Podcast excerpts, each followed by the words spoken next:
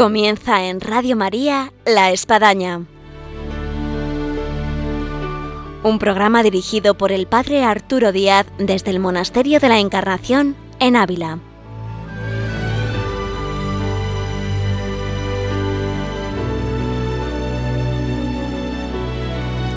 Hola, muy buenos días. Les habla el Padre Arturo Díaz. Bienvenidos a La Espadaña.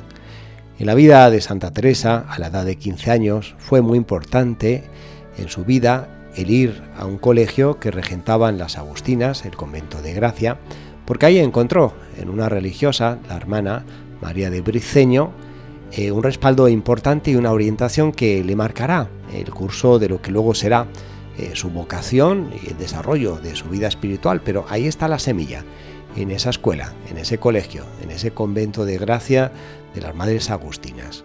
Por eso hoy abrimos la espadaña a una escuela que está aquí, en el Monasterio de la Encarnación. Y para eso pues, vamos a traer a su directora, que nos hable, la hermana Ana María, de la Sierva del Evangelio. Y de esta manera, pues también, hoy nuestro programa está dedicado a todas aquellas que se dedican a la enseñanza, a la educación, a la formación de los niños, a los adolescentes, y a los jóvenes, porque Santa Teresa fue un fruto de quien puso su empeño, su inteligencia, su sabiduría, su fe, su confianza en una niña, en una adolescente, Teresa Daumada. Así que nuestro programa para todos aquellos que se dedican a la enseñanza y la educación. Y tendremos, como ya es habitual, nuestra sección de vida y obra de Santa Teresa de Jesús con María Ángeles Álvarez. Bienvenidos a la Espadaña.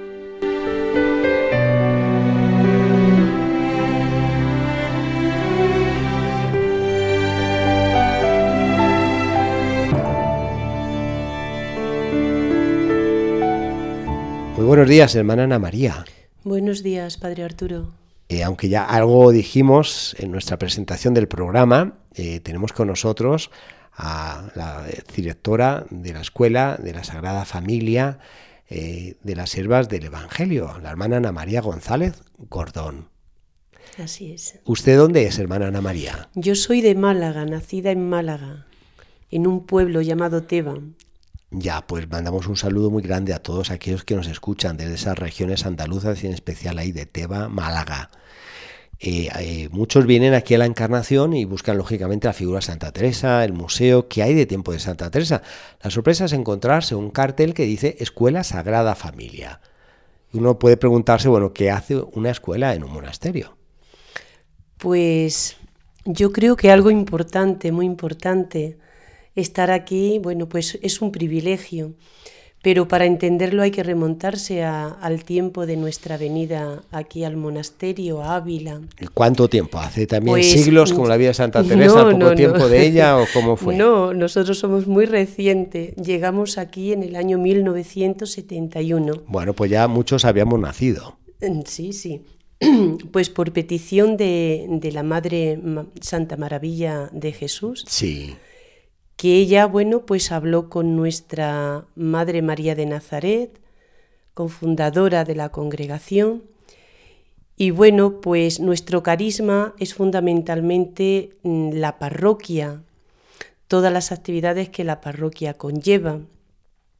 Pero casi desde el principio, pues se pensó también en, en los colegios, no solamente para trabajar como pobres que somos, sí. sino también pues para, mm, no sé, aprovechar esta faceta de, de la evangelización que son los niños desde su tierna edad y las familias.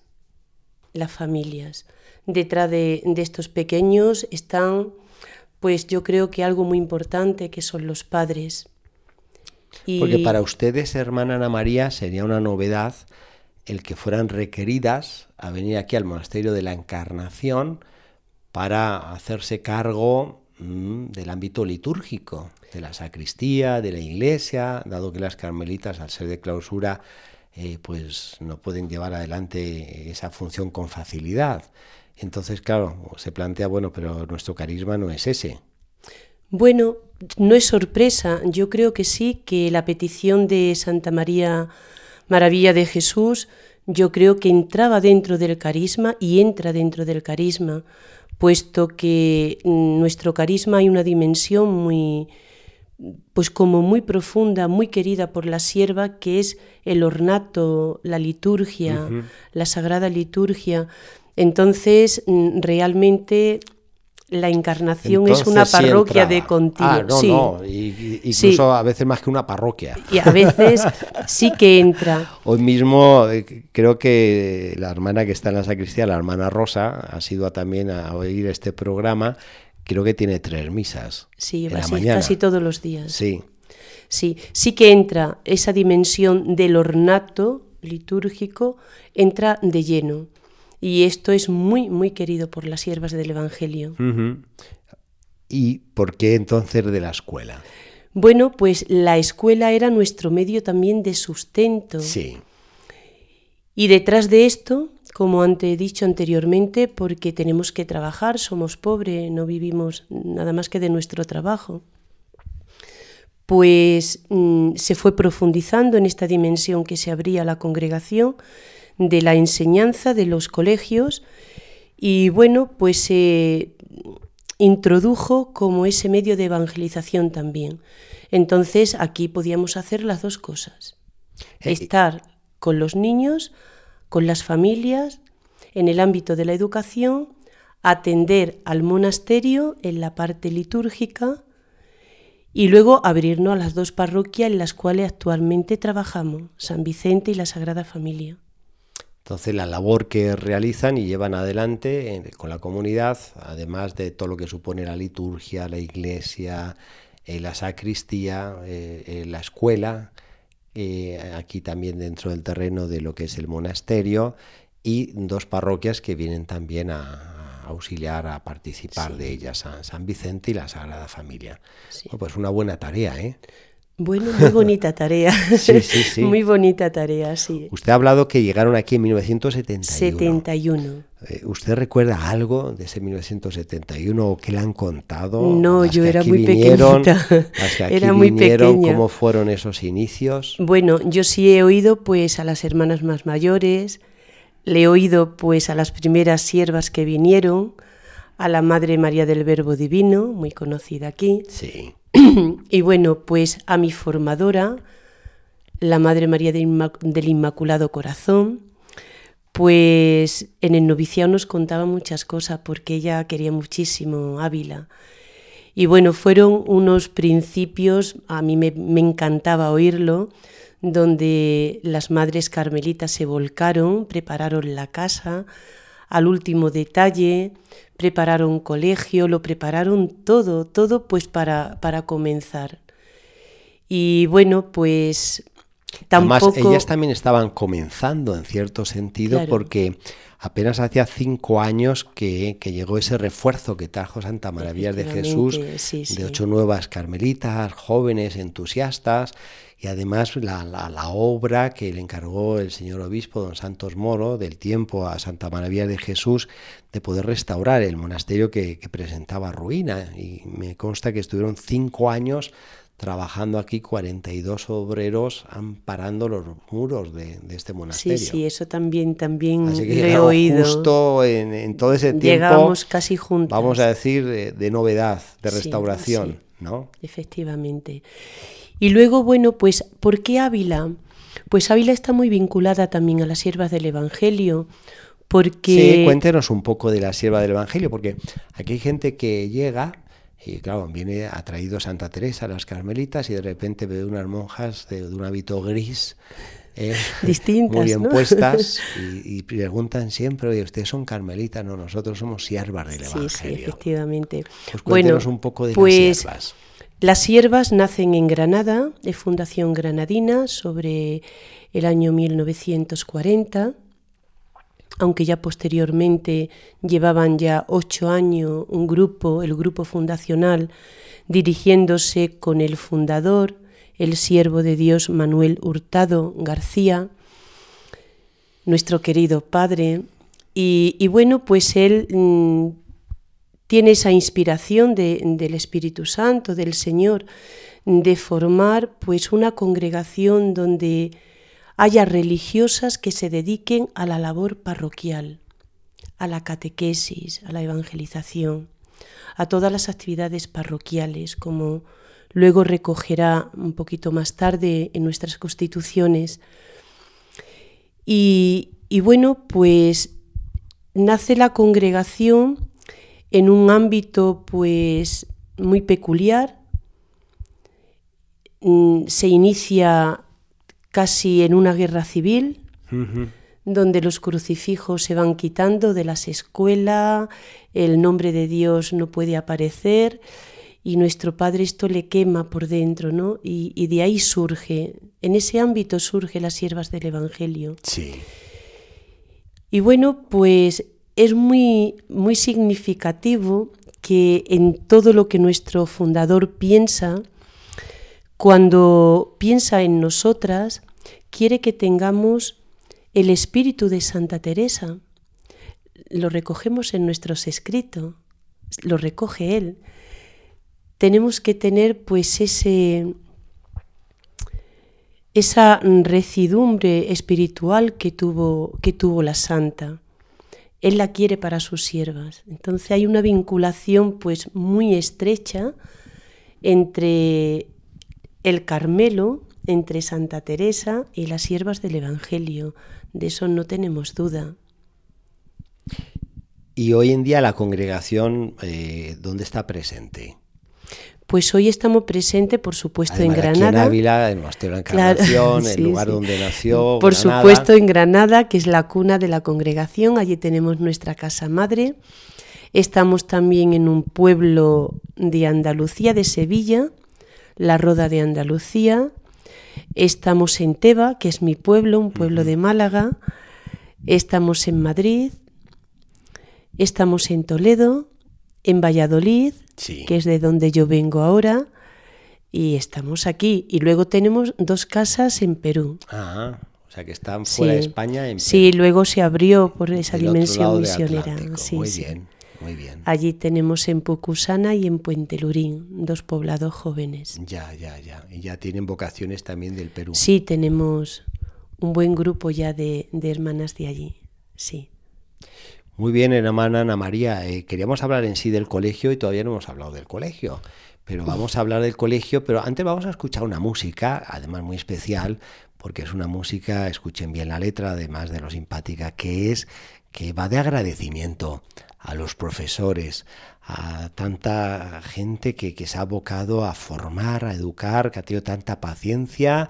Y este es un reconocimiento a todos ellos que se dedican a esta hermosa labor. Así que para ellos esta canción, desde La Espadaña en Radio María.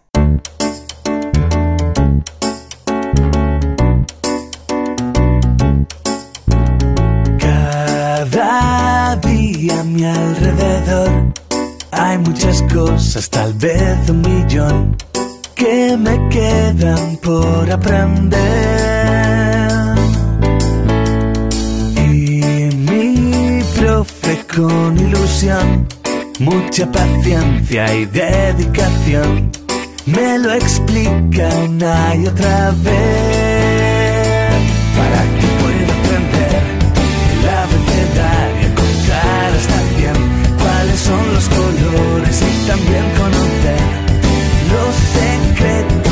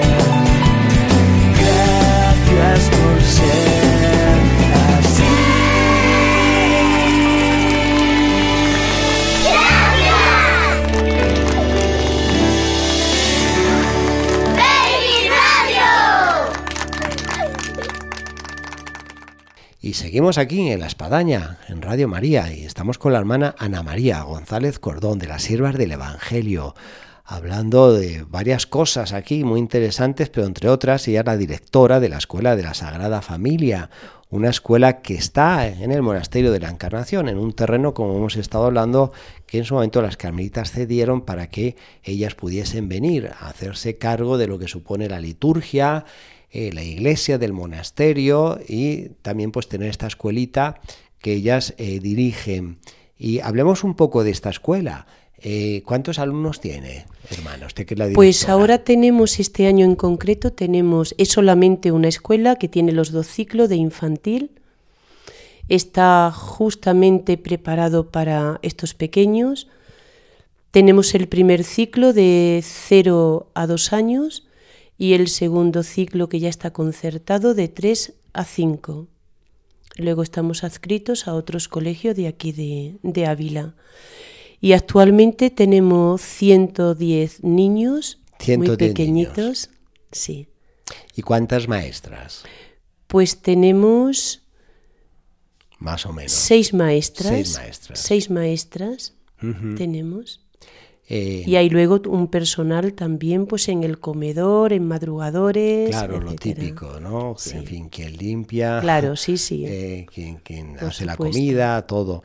Eh, entonces la edad máxima son cinco años, de cero a cinco. Sí, a seis. A seis. A seis. Salen para primaria. ¿Qué supone, hermana María, cuando alguien toca la puerta y tiene más de seis años, tiene ya 35 años, y dice, ay, es que yo vine aquí a la escuela y me acuerdo muchísimo de la hermana tal? ¿Qué supone para ustedes encontrar personas ya hechas y derechas y que muestran ese espíritu de agradecimiento a la labor que realizaron ustedes con él? Pues primero una alegría inmensa, porque cuando estamos con niños tan pequeñitos, pues parece como que no haces nada. Son muy pequeños, luego se olvidan, pero la realidad no es así. Mm, yo estuve pues en el año 1986, vine a Ávila. Sí. Y ahora me encuentro a padres de, familia allá y, y bueno, pues cuando te ven, pues se acuerdan y, recuerdan a otras hermanas y fulanta me dio clase y la hermana tal me dijo no sé cuánto y recuerda, recuerda. Son recuerdos muy bonitos y es muy curioso porque con ellos vamos todos los días por grupos, vamos a la capilla. Y es curioso porque mm, ahora a la vuelta, cuando he venido nuevamente, pues han venido a verme y recuerdan la capilla la capilla, claro, todos le parece el colegio muy pequeñito porque ahora ya son mayores, ay, la capilla era así. Y recuerdan pues canciones, recuerdan momentos de oración con ellos, de peticiones que hacían y es muy bonito. Es muy bonito y al mismo tiempo no, nos da fuerza porque aunque sean con niños muy pequeños, la tarea yo creo que es muy, muy importante.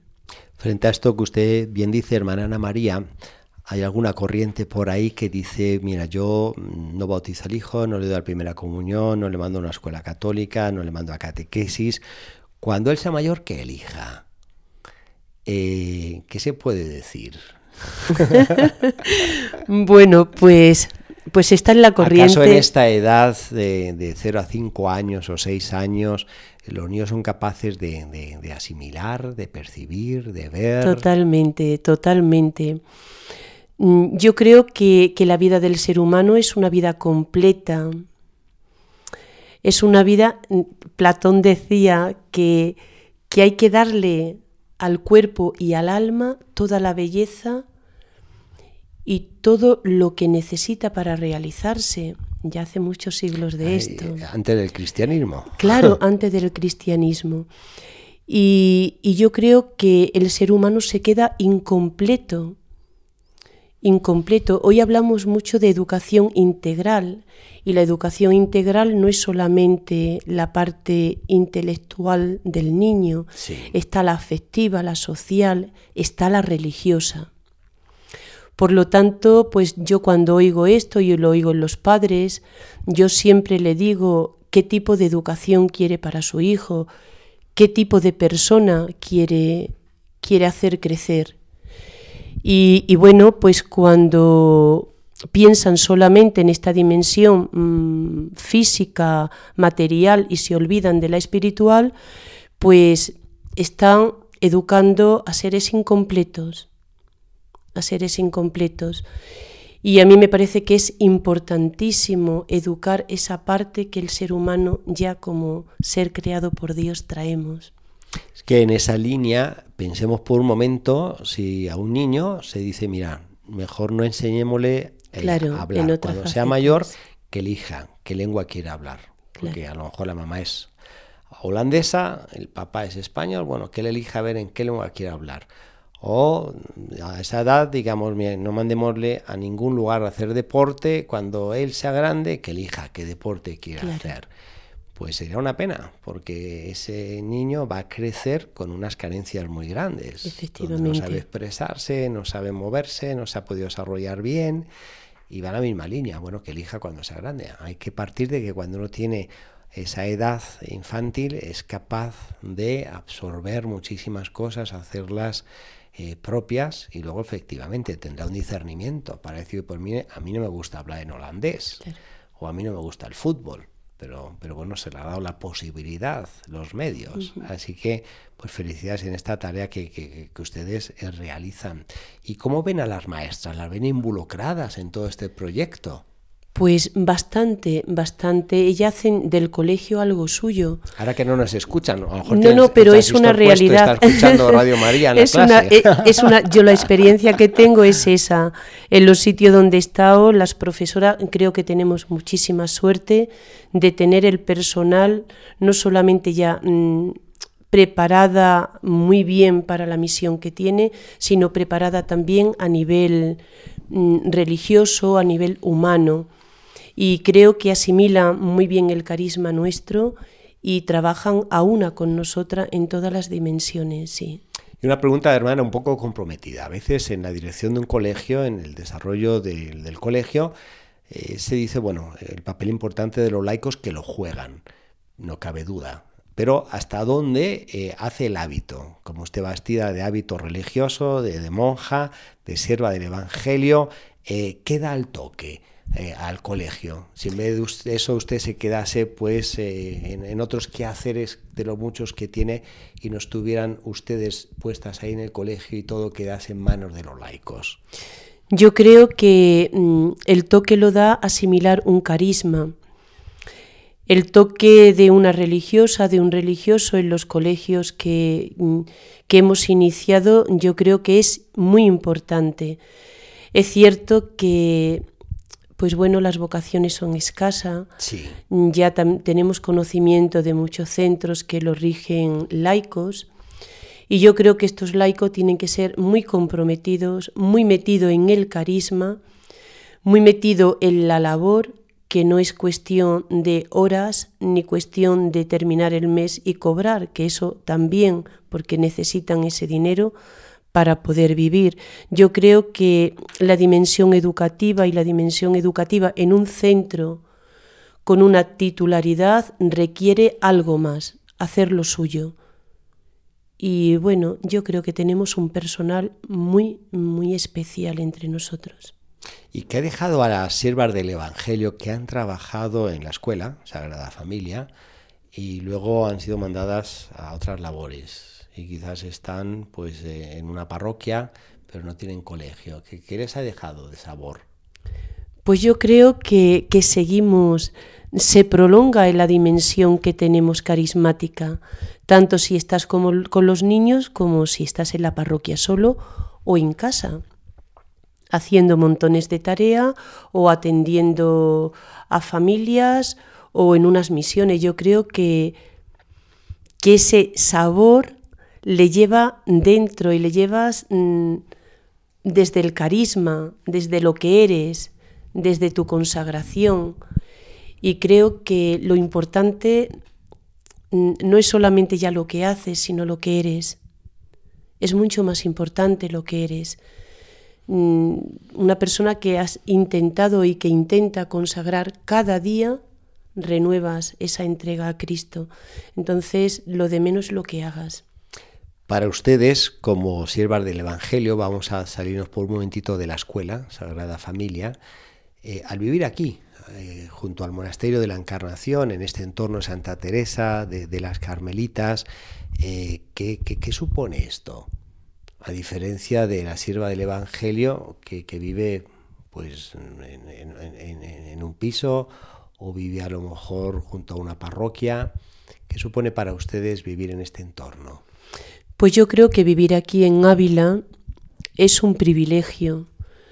Estar en torno al, monasterio con una comunidad que tenemos orante, pues es una gracia, es un consuelo, es una fuerza también, porque nuestras tareas, mm, cuando hablamos con las madres carmelitas, pues le decimos muchas veces, recen por esto, ayúdenos con su oración en otra cosa, y sentimos e, esa fuerza, esa fuerza. Y no que dejemos la oración solo a ella, nosotras también rezamos y mucho, porque también nuestro fundador... Me consta. Quería, también nuestro fundador, y lo tenemos como algo muy especial en nuestra vida, teníamos que ser contemplativas en la acción, entonces tenemos una vida intensa mm, de oración, no hay, no hay vida evangelizadora, si no tenemos la fuerza de la oración. Sí.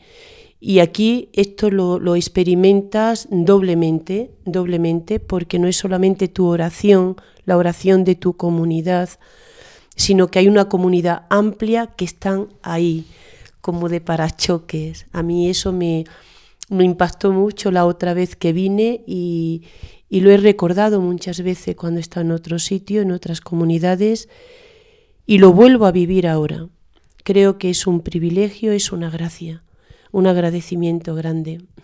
Hacíamos referencia al inicio del programa como en la Villa Santa Teresa, cuando ella tenía 15 años, fue clave el ir a un colegio de religiosas, en este caso de agustinas, y al convento de Gracia, y cómo marcó su vida y podríamos llegar a decir que quizás Santa Teresa no hubiese llegado a ser lo que fue si en ese momento esa monjita que apareció ahí, la hermana María de Briceño, eh, de buen renombre, eh, no hubiese cruzado en su vida. Eh, para usted que está aquí al pie del monasterio de la Encarnación, ¿qué, qué supone Santa Teresa de Jesús? Pues no se puede resumir en una palabra solo. Santa Teresa de Jesús supone un modelo de mujer una mujer muy humana, supone modelo de, de una mujer consagrada, entregada por completo a Dios, esa fue su gran pasión. Y luego pues supone pues un ejemplo también de mujer cristiana. Yo creo que Santa Teresa habla a todos los ámbitos, al consagrado, al matrimonial, al laico de a pie, ¿no? Yo creo que Santa Teresa supone mucho para, para cualquiera que se acerca un poquito a ella. Pues muy bien, hermana Ana María González Cordón, de las Siervas del Evangelio. Eh, directora de la Escuela Sagrada Familia, aquí en el Monasterio de la Encarnación, que llevan adelante esta hermosa misión que les encomendó Santa Maravillas de Jesús, de poderse hacer cargo de la sacristía, de la iglesia, de la liturgia del monasterio, de ayudar a las carmelitas y de esta escuela que, funciona desde 1971. Pues yo le diría, hermana, después de todo lo que hemos escuchado, que, puedan ver en esos niños, como así todos los profesores y maestras que nos oyen, eh, esa semilla de ese niño, esa niña que, que en el futuro pues puede ser una Santa Teresa de Jesús. Así que pues mucho ánimo, mucha paciencia. Eso es lo que intentamos, porque hay una frase de nuestro fundador que dice, inculcar la savia del Evangelio, la savia divina del Evangelio en los pequeños. Y ahí estamos, con ilusión, con empeño. Muy bien, pues muchas gracias, hermana Ana María. Y quedamos para cualquier otro momento, porque somos vecinos. Nos vemos aquí desde la ventana, donde tenemos aquí nuestro estudio, nuestra grabación y vamos a dar paso a la vida y obra de Santa Teresa de Jesús.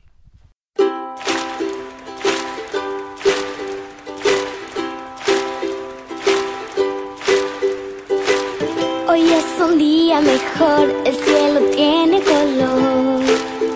En el aire se respira el amor, hay una nueva ilusión que llena mi corazón.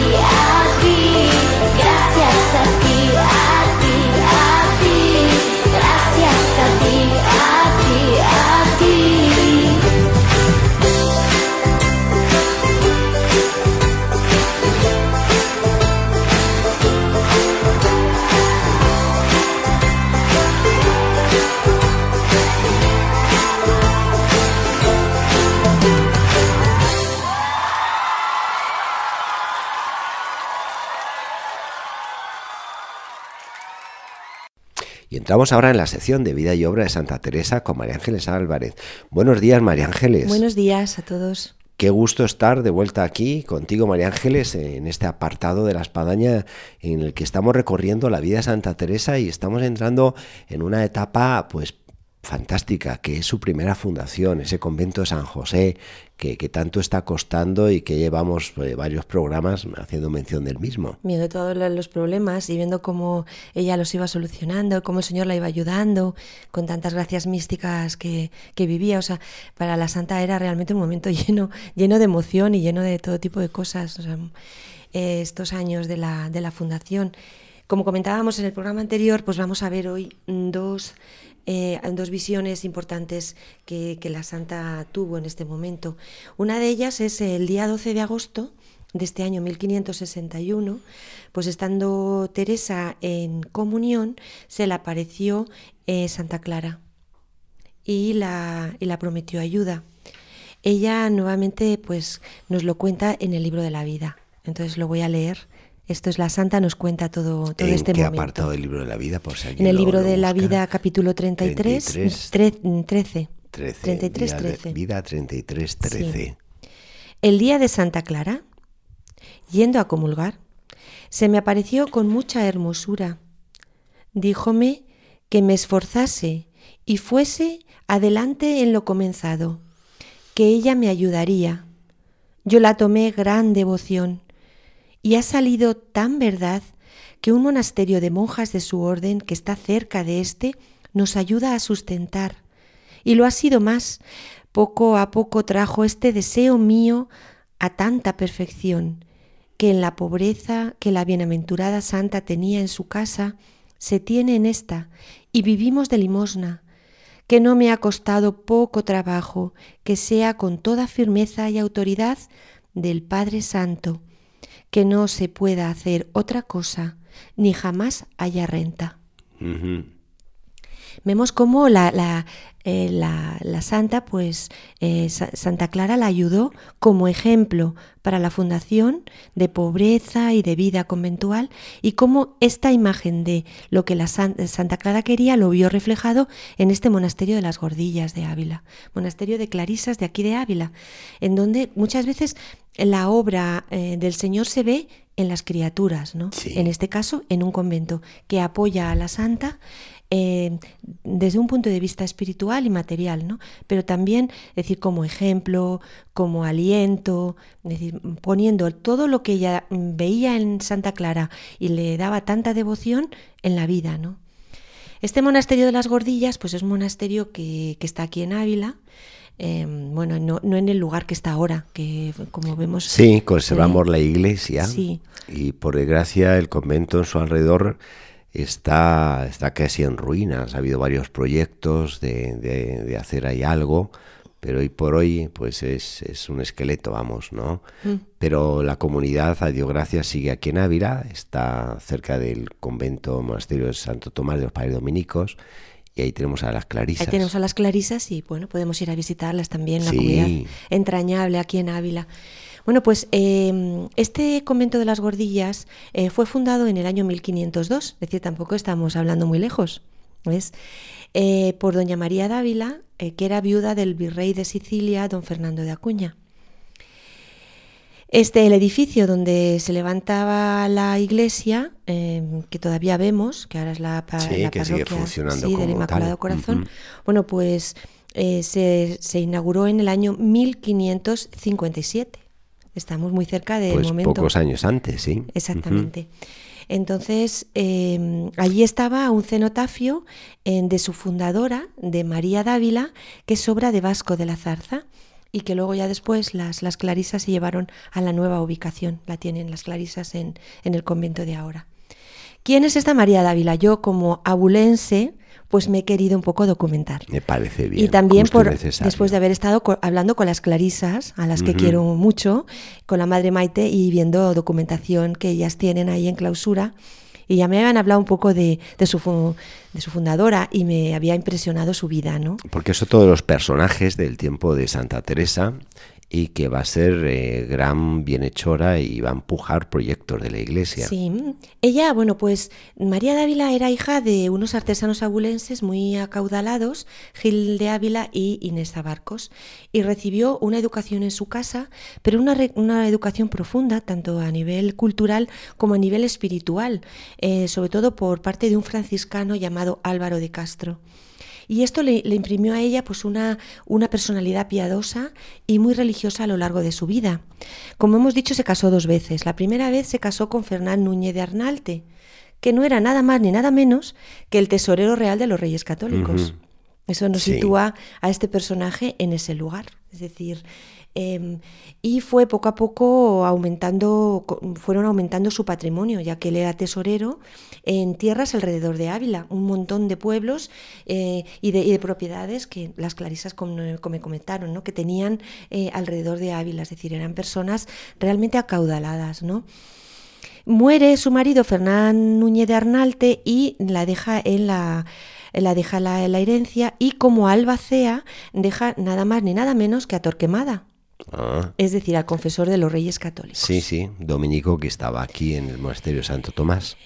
Eh, su viuda, ella subió también María Dávila. A los tres años de la muerte de Fernán Núñez, María Dávila se casa con otro persona, con otro mm, con otro hombre realmente muy importante, Fernando de Acuña, que era el capitán al servicio de los reyes católicos y que luego fue virrey de Sicilia.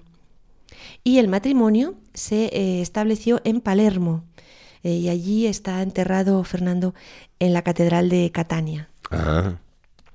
Al quedarse viuda por segunda vez, pues eh, María Dávila ya se consagró a la vida religiosa. Primero estuvo en las clarisas de eh, Calabazanos, en Palencia, y luego después aprendió pues cómo eh, vivir para tener como los eh, la, formación y toda todas las habilidades para poder fundar aquí en Ávila y fundó las gordillas actuando como eh, abadesa vitalicia.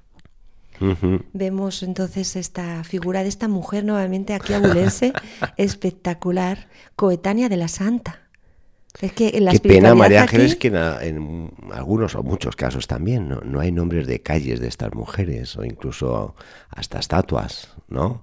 En fin, eh, como que habría que tener un reconocimiento de lo que ellas hicieron desde el punto de vista espiritual, incluso también cultural y por la ciudad y el entorno. Y sobre todo a mí me impresiona este, como decíamos, este suelo en el que la, se desarrolló la vida de la santa. Este suelo en el sentido de personalidades, de mujeres, muchas de ellas, la mayoría, impresionantes. ¿no? que como vemos cada una de ellas, ¿no? contemporáneas de la santa y realmente de una valía, de una entereza, eh, de una espiritualidad tremenda, como esta María Dávila, otra, otra nueva que ponemos aquí, y que por supuesto todo esto lo sabía la santa, porque vemos que las, como ella misma dice, eh, las clarisas y las gordillas le, le, ayudaron un montón. A la luz de estos personajes, María Ángeles, yo me cuestiono eh, qué sería hoy en día de nuestra iglesia, nuestra sociedad, si hubiese personajes de estos, que tienen pues el talento, eh, sea por su posición social, económica, cultural, eh, lo que podían ellos empujar en, proyectos eh, de la iglesia y a veces pues una lástima porque pues esos son talentos que se pierden ¿no? en, la vanidad en, el mundo en tantas otras cosas que al final pues quedan en la nada no porque de María de Ávila si hoy la podemos reconocer pues una de las grandes obras es, es que la presencia de las carmelitas aquí en, en, Ávila, perdón, de las clarisas. De las clarisas, sí, ellas lo cuentan muy bien. Eh, bueno, después de esta gracia tan, tan bonita, tan espectacular del día 12 de agosto, del día de Santa Clara, bueno, pues justamente a los tres días, el día 15 de agosto, sabemos que es la fiesta de la Asunción, la Santa tuvo otra visión eh, muy, muy bonita, muy especial, ¿no? Y la tuvo en el monasterio de Santo Tomás eh, de los Padres Dominicos, ¿no? Eh, nuevamente ella nos lo cuenta y yo voy a irlo leyendo y lo vamos a ir comentando, ¿no? Mm. Porque creo que está reflejado en el libro de la vida, en el capítulo 33, 14. Es un pasaje precioso que recomiendo que todo el mundo luego lo lea tranquilamente en casa. Yo voy a ir poco a poco leyendo y lo vamos a ir viendo. Muy bien. Dice así la santa. Estando en estos mismos días, el de Nuestra Señora de la Asunción, en un monasterio de la Orden del Glorioso Santo Domingo, estaba considerando los muchos pecados que en tiempos pasados había en aquella casa confesado y cosas de mi ruin vida. Vínome un arrobamiento tan grande que casi me sacó de mí. Sentéme y aún paréceme que no, pude alzar ni oír misa, que después quedé con escrúpulo de esto.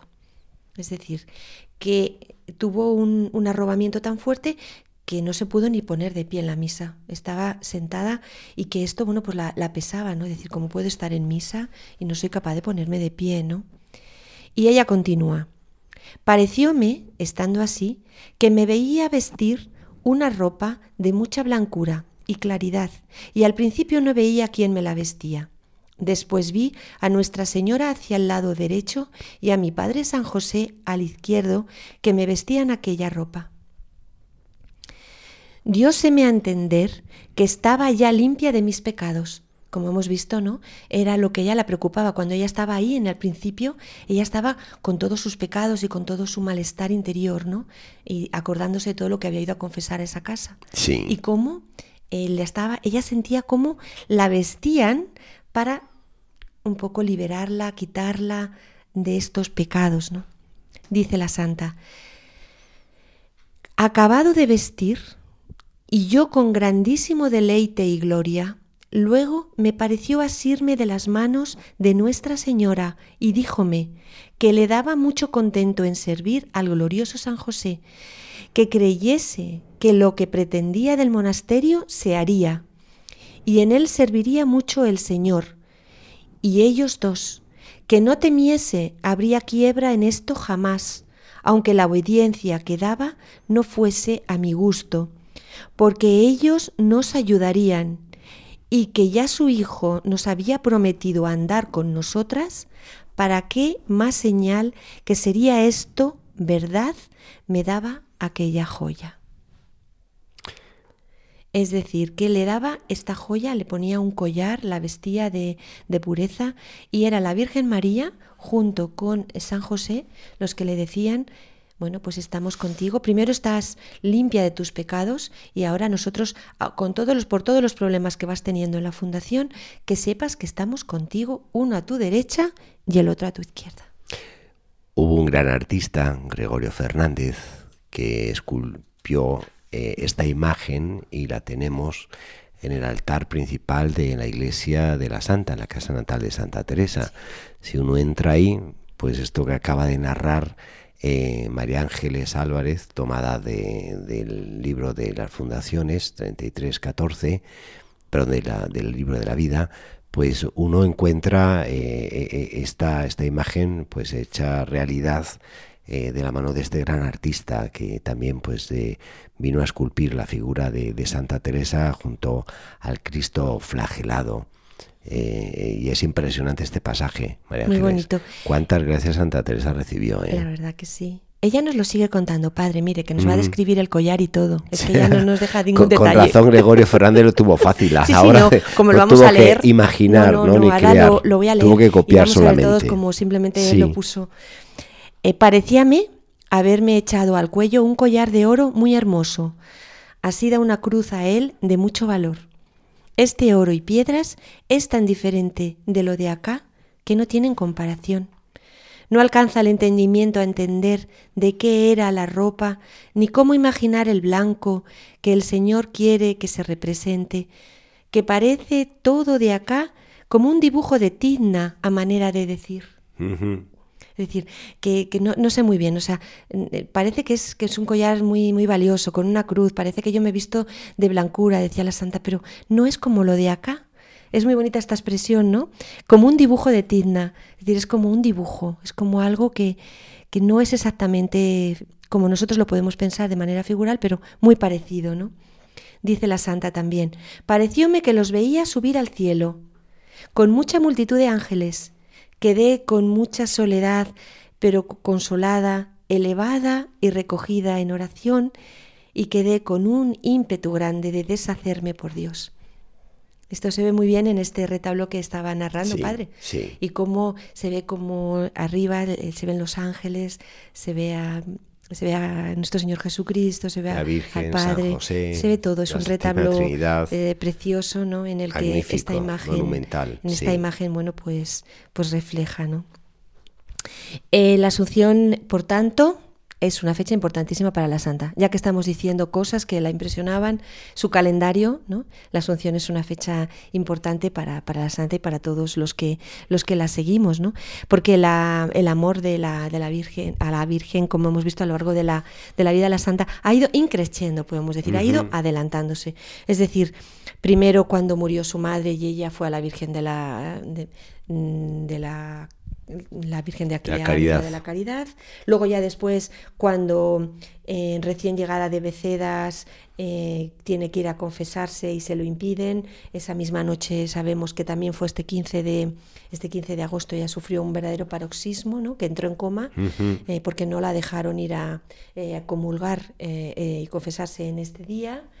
Y luego ya después tenemos este momento tan impersonante, es decir, cómo este día 15 de agosto en la vida de la santa ha estado escalonado, es decir, este momento de, como digo, del paroxismo que hablábamos de lo de Becedas, este momento de desde 15 de agosto en Santo Tomás, y, luego tiene otro momento también eh, entre los años 1563 y 1565, en el que nuevamente tuvo otro arrobamiento en este día de la Asunción de la Virgen, ¿no?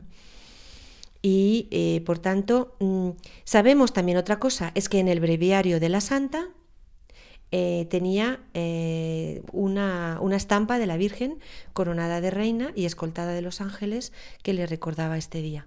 Eh, También estamos haciendo este pequeño Este recorrido mariológico recorrido, sí, en la vida de Santa Teresa. De la vida de la Santa, ¿no? Y bueno, como las, las visiones de la, de la que, había, que, que va teniendo la Santa en este momento, pues son de distinto tipo, ¿no? Para hacer un pequeño, una pequeña síntesis. Hay unas que son divinas, es decir, el misterio de la Trinidad o el Espíritu Santo. Hay otras que son cristológicas, como hemos ido viendo, ¿no? De nuestro Señor Jesucristo, que la se le aparece y que la va enseñando. Las hay celestiales, como estas que hemos narrado hoy, de la Virgen María, de San José, de los santos. También hay otras que son de demonios, infierno, purgatorio, todo aquello que, estuvimos viendo ¿no? en ese momento. También hay visiones de la santa en el que ella ve su propia alma, en su estructura, en la gracia santificante, es decir, todo este mundo.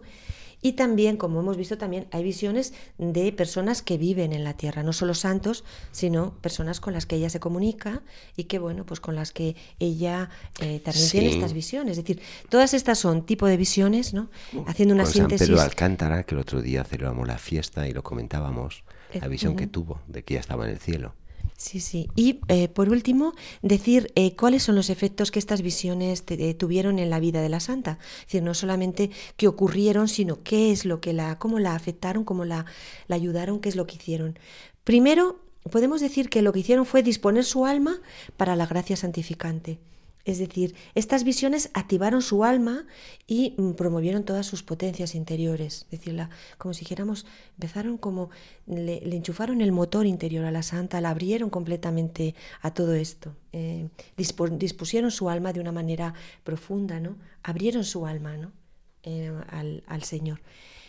Al principio le infundieron un grandísimo temor, lógicamente, pero luego ya después le suscitaron una gran paz. Y ya por último voy a, decir un poco cuáles son los efectos de estas, de estas visiones. ¿no?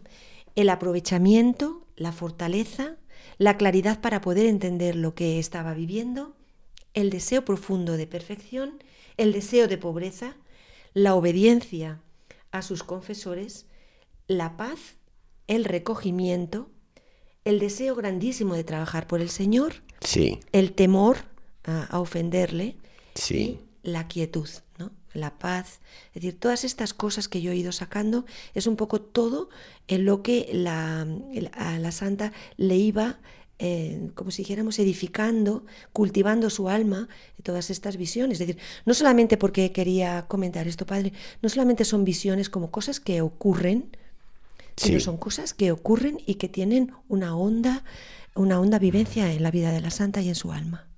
Muy bien, María Ángeles, pues muy completo. ¿eh? Como que nos queda eh, ganas de más, pero bueno, continuará, Dios mediante, y, el próximo programa de, la espadaña. Cómo la Virgen realmente entra en escena, ¿no? Y le da a la santa este, este deseo de pureza total y cómo la viste, es decir, la viste, el escapulario y todo lo que tiene que ver con, la vestidura eh, de la santa, tiene mucho que ver también con esta vestición eh, santa y, que la Virgen hizo en este momento, en esta, en esta visión.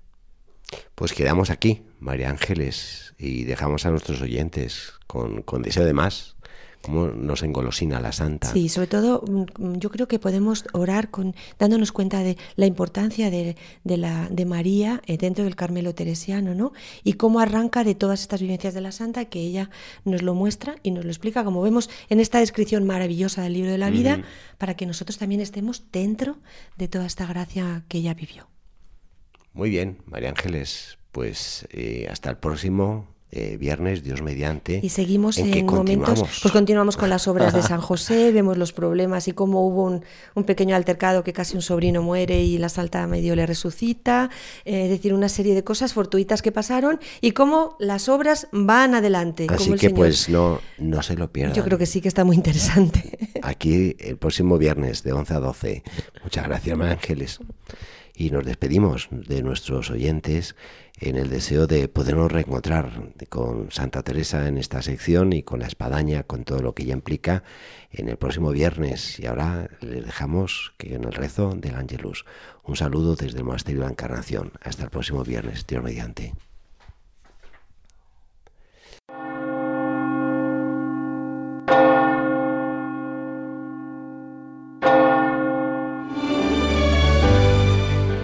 Han escuchado en Radio María La Espadaña, un programa que dirige el Padre Arturo Díaz desde el Monasterio de la Encarnación en Ávila.